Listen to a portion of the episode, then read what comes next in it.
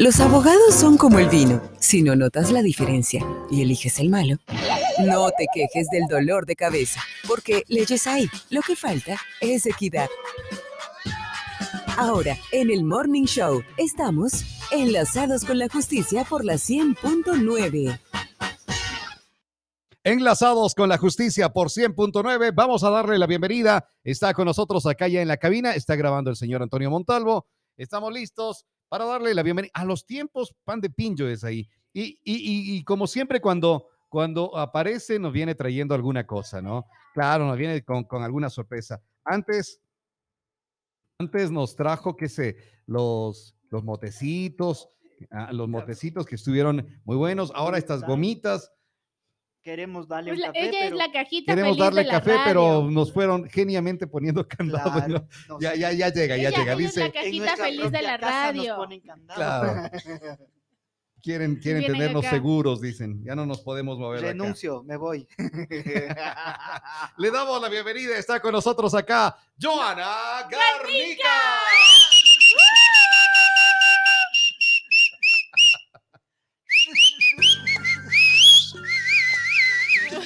Chabela. y- y los. y- ay, Chabela. Ay, Chabela. Ay, Joana. Hola, Joana. ¿Qué- Buenas, buenas. Buenas, buenas, ¿cómo están? Qué gusto verles. Ustedes saben siempre que para mí es un placer estar aquí. Y ahora sí, como yo les decía antes, decía Tuquito, siempre face to face, presencialmente. Claro. No me hagan hablar por el otro medio que si Claro, desde- me gusta desde- ver. Desde el paro, ¿no? El desde paro que no nos vemos, sí. Claro, y Con el recibimiento que me hacen ustedes siempre. qué chévere, qué chévere, qué chévere. Qué gusto que, que estés acá con nosotros ahora, otro, otra vez. Ayer hablábamos, a ver, estábamos con el tuco de que salud financiera o vida financiera. ¿Es lo mismo? Eh, no, es nuestra vida financiera ¿Ya? viéndolo desde eh, la, la parte legal, ¿no? La forma legal, cómo evitar ser demandados manteniendo una vida financiera sana, una vida financiera correcta. ¿Ya? No mucho una salud financiera porque eh, Yo le no, decía no te al Tuco- enfermas, no. Yo le decía al Tuco, eh, la salud financiera, porque sin salud no hay vida. Yo le dije, tienes razón, Robert, ¿verdad? Pero le dije, capaz que la- eso es, es la vida nuestra. En la parte de En la parte legal, por eso queríamos Claro, saber. es en la parte legal porque no toda tu vida eh, se mueve siempre en torno a la finanza. ¿Ya? Es una parte de tu vida. Pero si no tienes salud, por ejemplo, ¿cómo, cómo, cómo sigues en el día a día? ¿no? Entonces, no, son temas como, como distintos. Ya. que puede ser- pueden parecer eh, algo, algo conexos, pero no. Pero no. Bueno, No. a ver, entonces, ¿cómo? El tema es tu vida financiera. ¿Cómo No. cuidar? ¿Cómo cuidar nuestra vida financiera Ya. evitando ser demandados? Evitando ser demandados. Ya. Así es. Perfecto. A ver, Bueno, aprendamos. debemos tomar en cuenta siempre que el tema este de, de- de nuestras finanzas tienen que partir siempre de una conciencia y una responsabilidad eh, financiera por nuestra parte, ¿no? Es decir, si es que yo voy a, a acudir a solicitar un tipo de crédito en alguna institución financiera o en almacenes en donde te dan la posibilidad de acceder a algún tipo de crédito para comprarte una refrigeradora, eh, una motocicleta, etcétera, eh, debes siempre ser muy puntual con las Ujú. cuotas que tienes que cancelar, Indistintamente, ¿no? Si sea una institución privada, pública, eh, de sector financiero. ¿Ya? ¿Sigo nomás? Sí, sí, sí, sí. Entonces, eh, ser muy puntuales en las, en las cuotas. Si es que la institución financiera nos hace una, nos realiza una tabla de amortización cuando firmamos el pagaré, inclusive, ahí van a venir impresas las, las cuotas, el número total, cuánto nos están cobrando de capital, de interés. ¿Para qué? Para que nosotros sepamos cuándo debemos cancelar y evitar justamente el ser demandados porque el valor que nosotros vamos a tener conocimiento en el momento en el que nos harán firmar todos los requisitos de una institución financiera siempre será superior cuando empecemos un proceso legal. Es decir, que no porque nosotros ya tengamos conocimiento dentro de una tabla de amortización, quiere decir que únicamente ese será el valor que vamos a cancelar. A eso se siempre- aumentan tasas eh, Así judiciales. es, y vamos cosas, a aumentar de entrada sin que eh, se tenga que ir eh, propiamente ante el juzgado. Siempre nos hacen una llamada telefónica, cualquier institución eh, financiera, el banco, cooperativa, señor XYZ, usted está debiendo, debe dos cuotas, mire que vamos a cobrarle el tema de gastos judiciales, vamos a tener que pagarle al abogado, etcétera. Entonces, eso sí genera un costo que siempre va a subir. Y algo muy particular que estamos evidenciando últimamente es de que sí se venden las carteras. Los, por ejemplo, el, el Banco eh, de Guayaquil está vendiendo la cartera eh, a, a, um, a distintas empresas de cobranza, pero estas empresas de cobranza no necesariamente te dan un reporte real de cuánto es lo que tú estás debiendo. Por ejemplo, en el banco yo tenía una deuda de 400 dólares, pero resulta que la empresa, la que adquirió esa eh, o compró la cartera, te dice, no, usted tiene que pagar 1.200 dólares porque eh, usted se deslinda del banco, el banco nos vendió a nosotros la cartera, entonces son 400 dólares que usted pensaba que debía. Como ya está la cartera con nosotros, usted tiene que pagar el abogado, gastos, costas, intereses, ha transcurrido eh, un año, dos años, y usted tiene que pagar 1.200 dólares. Pero nunca te explican, ¿no? Nunca te dicen ¿Qué? el, el cálculo que se hará Ajá. de mora será de un 10% o será el que, se, eh, que está permitido por el Banco Central del Ecuador. Nunca te ¿Y explican, es, te y dicen, es permitido eso que, la, la institución pueda venderle la cartera a otra empresa y, y que puedan dispararse con los... Porque hay quien les controla a ellos esa tasa. sí es permitido, es permitido. es por eso permitido. cuando, sí, no sé si ustedes sí les han, han llamado tal vez de otra empresa, les dicen, por ejemplo, Intelcolp. ¿Ya? eh, usted tiene una deuda con el banco eh, de Pichincha, el banco de Guayaquil, etcétera, y eh, bueno, pero cuando contestas dices, no, yo debía 400 dólares, lo mismo que les ponía de ejemplo. Dicen, sí, usted podía deber allá, pero, pero acá no, nosotros compramos la cartera y es más, si usted va al banco no le van a dar ninguna información. Entonces, ¿qué pasa ahí? O sea, tú llegas al banco y te dicen como que Yo ya, no hay. tengo nada que ver ahí. No hay.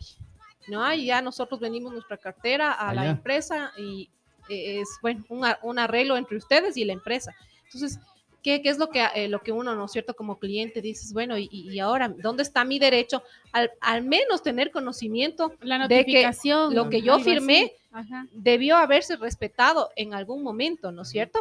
Y que si ya no lo hicieron en forma judicial, bueno, hubiera preferido que lo hagan en forma judicial, porque dentro de un proceso legal yo puedo justificar que realice pagos, o puedo justificar que no son 1.200 dólares los que ustedes me están ahorita eh, indicando, O sea, o que me pueden cobrar en forma legal el En interés. base al pagaré que tú firmaste, eh, quizás están cobrándote la totalidad. No, ni y no siquiera solo en base al pagaré, no, sino en base a la, a la deuda, a lo último que estás Ah, lo debiendo. último, Sí, por- vamos a poner del, del ejemplo ahorita de los mismos 400 dólares. Tú presumes, ¿no? Y haces cálculo de los 400 dólares por eh, base legal, Ya. el interés de mora capital te sale unos 650 dólares. Entonces, ¿cómo explicas que la empresa te eh, quiera cobrar o te requiera cobrar 1.200 dólares? Entonces, ahí viene todo el proceso, porque tú dices, bueno, ¿a quién denuncio? ¿Qué hago? Eh, si es que no me han demandado, eh, ¿cómo contesto una demanda que no se me ha propuesto todavía en mi contra? Entonces, ahí viene el tema del que, bueno, vamos, eh, hay la Defensoría del Pueblo, quien está encargada de hacer este tipo de denuncias y decir, a ver, la superintendencia de bancos eh, te pide un proceso muy largo para que tú puedas tener información y lo único que van a tener de información es que el banco vendió la cartera. Ujú. Sí, entonces no hay mucho que hacer por ese lado. Entonces, la Defensoría del Pueblo sí puede requerir a las empresas que te den una información. Las empresas nunca, pese a que tú envíes correos electrónicos, a que tú hables con un encargado, nunca te van a dar una solución. Y te van a decir, eh, con largas, ¿no? Sabe que eh, no, no, la persona indicada no está, cambiaron de compañero, no viene, y nunca tienes una respuesta real Ah, esa de es lo una que está- estrategia que tienen. Sí, Ah, lamentablemente sí. ya. Entonces, ahí cuidémonos justamente de que si ya recibimos una llamada directa de una institución financiera, acudamos. Siempre es bueno sentarse, refinanciar. Exacto. Tú no sabes en qué momento el banco podría vender su cartera. Entonces, cuando tú recibes una llamada de cualquiera, eh, de cualquier institución o compraste una refrigeradora en un eh, de electrodomésticos, te dice, mire, señor XYZ, usted está debiendo esta cantidad de dinero, ya, vamos a solucionar de alguna forma, vamos a hacer un refinanciamiento. A ver, este refinanciamiento, ¿cómo lo voy a realizar? Eh, puedo tener un garante, podemos cambiar del título valor que yo firmé. Es decir, si fui al banco y firmé un pagaré, entonces, a ver, ¿sabe qué? Cambiemos el pagaré. Vamos a buscar otra figura legal, otro modo que puede ser una garantía real. Vamos a hacer una hipoteca. Digamos, en el caso de que tenemos un bien, contamos con un bien, entonces em, hacemos eh, este cambio de garantía y firmamos una hipoteca que puede ser en un bien. O podemos tener o un, un garante, por ejemplo, que sí tenga un respaldo para que cuando se proceda con un eh, juicio Claro. se tenga la forma de, de cobrar de ese bien, ¿no es cierto? Ya. Entonces, yo sí les recomiendo siempre Cuando tengan este tipo de llamadas, acudan, vayan directamente al banco porque ahí van a tener la posibilidad de arreglar y de tener información, a diferencia de que cuando se vende la cartera ya eh, no te van a decir cuánto debes. Y evitar, esto es algo muy importante, eviten caer en lo que anteriormente se llamaba la central de riesgos, que ahora es el buró de crédito. Ah, porque el recuperarte de, de eso, de la calificación que tú tienes dentro, es muy complicado. No es como antes que tú eh, pasaba, ¿no es cierto? Un mes, dos meses, iba subiendo como que, que ese... nivel. eh, Ya. Exacto, de Ahora ya no funciona así. Ahora no, tiene que pasar seis, ocho meses, a veces hasta un año para que tú puedas recuperar un estatus normal, una calificación aceptable para que te vuelvan a dar un, un Seis crédito meses en hasta alguna año. institución financiera. Sí, Yo- entonces ¿y es por muy qué? complicado este tema ahora. ¿Por qué las empresas venden la- las carteras a otras? Porque les es más fácil recuperar el dinero que pudieran perder y que pudieran invertir en recuperarlo, por ejemplo, con abogados. El abogado siempre te va a, a cobrar sus honorarios, el tema de, de costas procesales, de gastos. Entonces, ¿qué hace el banco? Recibo un menor interés, eh, un menor ingreso económico, pero en un corto tiempo yo ya voy a tener el dinero. Es decir, si el banco tiene un millón de dólares de, eh, por cartera por cobrar, aparece un- esta empresa, entonces le dice, mire, le voy a dar 800 mil. Perfecto, no importa, voy a perder 200, pero voy a tener ese dinero en forma inmediata. Entonces, ¿qué es lo que hace el banco? Prefiere vender cartera. Entonces, los complicados, ¿quiénes somos? Los clientes, de los clientes. bancos. Ahora, ¿qué, qué le puedes eh, recomendar? A ver, ya nos dices, ya nos dices eh, a la primera que, que llamen de, de la institución financiera, tratar de solucionarle esto. Pero para llegar a llegar a atrasarte, a estar que ya te llaman y esto, es porque no tuviste una buena vida financiera. Así es, no fuiste cumplido Ya. porque, eh, miren, hay muchas circunstancias, ¿no? Que la ley también los contempla, como el tema de un caso fortuito, una fuerza mayor, el, el paro, ¿sí? Eh, que acabamos de pasar. Eso es un, un tema de caso Pero, fortuito, fuerza pero, mayor. pero muchas veces al banco no- no, le interesa y al banco, exacto, Claro. no le interesa, entonces, ¿qué tienes que hacer? Justamente acercarte a tu oficial de crédito, eh, a quien te haya otorgado el, el, eh, en, en su momento, ¿no? Y te haya facilitado el tema de solicitudes de crédito, eh, de, de otorgarte en sí el, el- este crédito, hablar con, con esa persona. Primero enterarte y tener 100% la seguridad de cuánto es el valor que estás debiendo, cuánto es de capital, cuánto es de interés, y ahí sí poder renegociar esa, esa eh, Esa deuda. cartera, esa deuda. Lo que se puede hacer también es siempre enviar documentadamente una solicitud para que tengan un tiempo de espera. Por lo general, ilegalmente, y lo, y lo que siempre se establece dentro de cualquier eh, documento es dos meses, dos cuotas que estén impagas. Tú ya puedes dar por vencido todo el pagaré o todo ujú. el de cambio, o sea, un título, cualquiera que tenga la institución, que, que cualquiera que maneje, ¿no? Se da por vencido todo el crédito. Entonces, evitemos llegar a que se dé por vencido todo el, el pagaré, por ejemplo, ¿no? Hablando de este título ejecutivo. Sino hay justamente, refinanciemos, tratemos la forma de que la cuota de 200 dólares se nos sea dividido en 50 cada 15, en, en dos meses, etcétera, para que nosotros cortemos la posibilidad de que los dos meses no pasen y ahí sí el banco lo que haga es dar por vencido todo el crédito. Oye, yo, eh, muchas personas a raíz del paro, del primer paro del 2019 Ujú. y después con la pandemia quebraron. Y lógicamente de ahí vino el problema financiero. Te puedo decir en, en mi experiencia propia, a mí me pasó medio, medio, medio eso, con una deuda que tuve con, con una tarjeta de crédito que tuve. Después de eso nunca más tuve tarjetas, no quise tener nunca más, a pesar de que me seguían ofreciendo. Pero me pasó eso y lo que yo hice cuando ya le pasaron mi deuda a, la- a esta gente, chuta, me subieron como, como tú dices, como 1.500 dólares. Entonces, no, yo no tenía esa plata. Me llamaron un día cuando ya me llegó una plata. Entonces, me, yo llamé, les dije, a ver, ¿cuánto dicen que debo? Ta, ta, ta, ta. Tengo mil. ¿Quieren? No, que, es que no, no, puedo. tengo mil. ¿Quieren o no quieren? Si no, yo... Pero, pero es que eso porque vos eres bravo. No, no, pero, la- pero, pero creo que te debes poner así de ley, porque si no, estos manes hacen lo que ¿Funciona les da la eso? gana. Y a mí me funcionó, porque ellos me dijeron, ¿sabes qué? No te podemos coger los mil. ¿Tienes mil cien? Sí, sí tengo. Dale, hazme ahorita el transfer. Este es. Paz.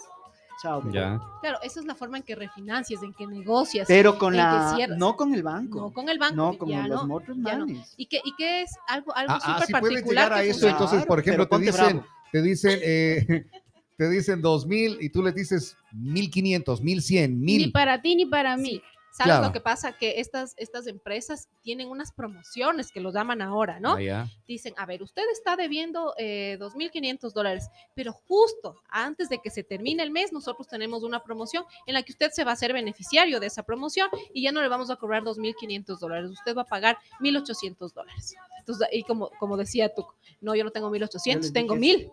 Ya. Sí. Mm, a ver, vamos a ver, vamos a entrar a comité, vamos Ajá, a hablar, me espéreme un comité. momento, espéreme un momento que me reúno con mi asesor, con mi jefe, etcétera, etcétera. Y ahí viene la llamada, ¿no? A ver, ya no son 1800, pueden ser 1300, No, puede ser 1100, puede.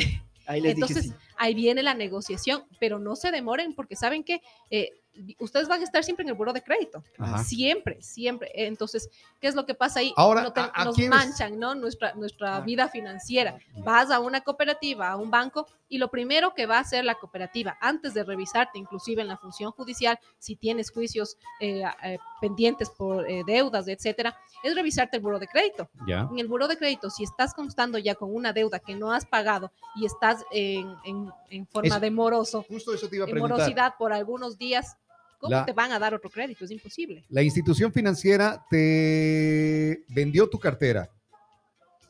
Te acercas a esta institución y te dicen, ya no hay su deuda.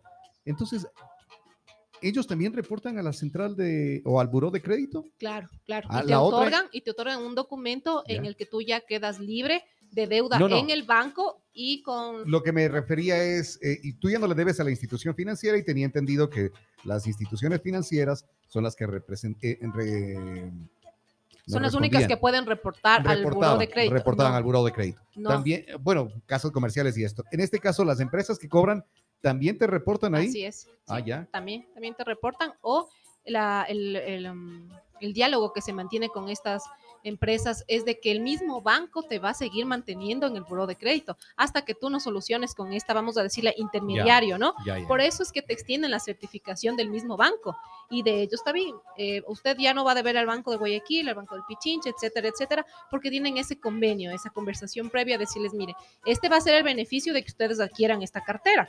Nosotros tenemos el respaldo todavía como banco de que va a seguir apareciendo el cliente en el buro de crédito. Entonces, claro, ese es un respaldo que tiene la empresa también, ¿no es cierto? De seguir eh, molestando, vamos a decirlo así eh, comúnmente, y Como seguirte llamando, llamando, llamando, Siendo calilla. eh, más o menos así. Entonces, eh, es, es, un, es un garante que se consigue el banco también, no es como cuando firmamos un pagaré en alguna institución con un garante.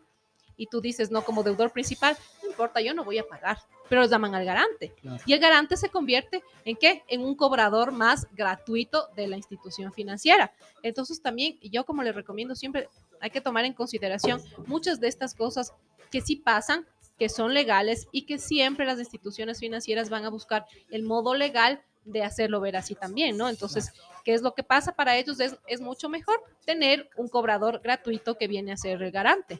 Entonces, ¿qué tenemos que ser? Responsables. Responsables desde, desde el inicio y en el momento en el que ya no tengamos la opción y la posibilidad de llegar a un acuerdo, porque pasa lo que decía Tuco, ¿no? Acabamos de pasar la pandemia, vienen Paro. los paros, etcétera. Y, y sí, lamentablemente muchas personas han quebrado, al- sobre todo en Ambato, que hemos sido una ciudad eh, netamente comercial y altamente comercial.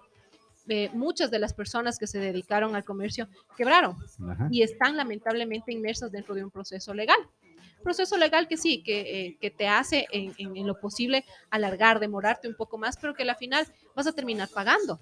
Y vas a terminar pagando con intereses, intereses de mora, de capital, con eh, gastos judiciales, con honorarios, etcétera, que algún perito, que alguna cuestión. Entonces, vas a terminar pagando más. Por eso yo les he dicho, eh, siempre suelo decirles a mis clientes, a ver, refinanciemos, busquemos la forma de refinanciar, que la deuda de mil no se me haga tres mil y refinanciemos ese valor y créanme que ustedes van a poder mantener una vida eh, financiera, eh, vamos a, decirlo normal. ¿Para qué? Para que no lleguemos a caer inclusive en una insolvencia, una insolvencia que nos va a dejar sin la posibilidad de que accedamos a algún crédito por 10 años.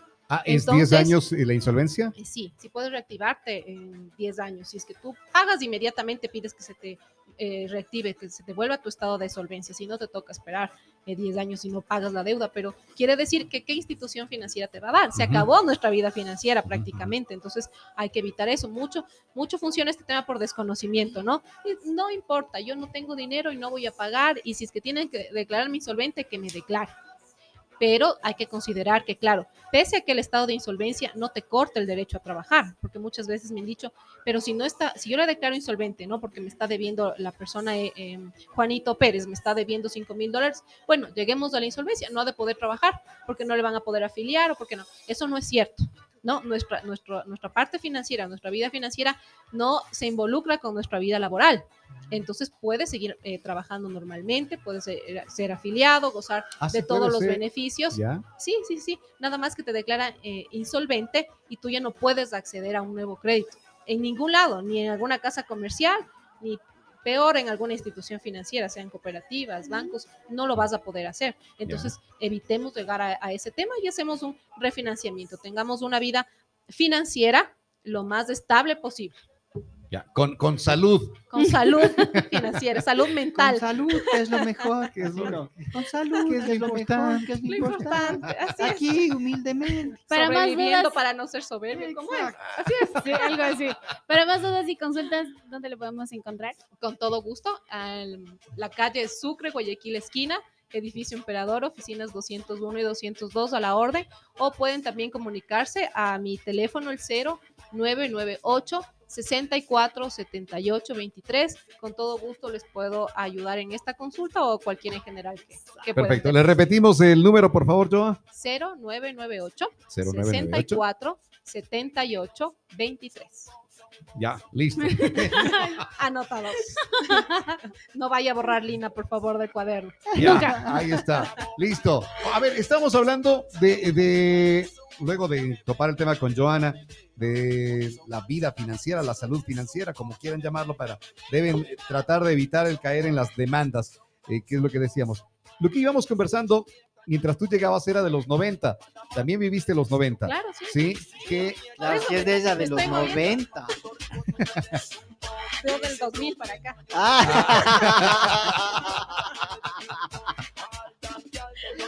Sí se me nota, ¿no? Sí, claro. por, ej- a ver, por ejemplo, Salávate, pato. Claro. ¿tú le- te movías al ritmo del general? Claro, es que mira, Sí. Eh, eh, el Tuco decía que hacía qué? ¿Qué es lo que hacías tú? Breakdance. El breakdance. No, no me gustaba ese género. No. No, no.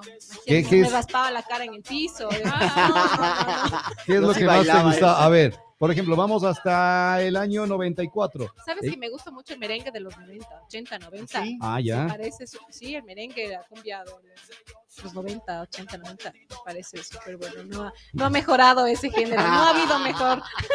Y estoy buscando algo de Para los mí que merengue de los entonces 90, pero nuestra, no. nuestra querida abogada en las fiestas Claro. despapaya.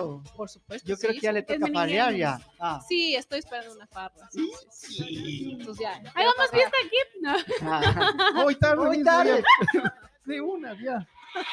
Ya que falta para el viernes. Ya que pasa, ya está pegadito el jueves del viernes, ya está aladito. Lunes, mediodía y es viernes.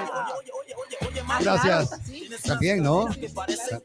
También te decían ahí, ahí está rica y apretadita. Solo se ríe. Solo se sonríe. seria. La que solo. Yo soy seria, soy- lo la que solo sonríe o, se- o se- De solo- sus picardías Claro. se acuerda. Y mira, no, Pero te está sonriendo solita, No me ¿ves? ¿Ves? El que solo sonríe, de sus picardías se acuerda. Gracias, Joana Garnica con nosotros aquí en. Retumba 100.9.